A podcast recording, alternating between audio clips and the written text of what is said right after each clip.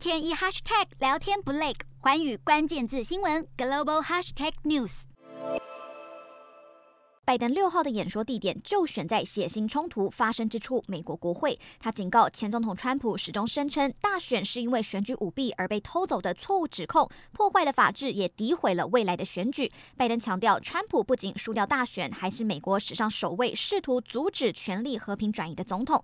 拜登还痛批川普透过电视转播，眼睁睁看着暴动发生，无动于衷长达数小时。拜登批评川普把败选受伤的自尊看得比民主还重要，并且将暴动形容为武装叛乱，绝对不能历史重演。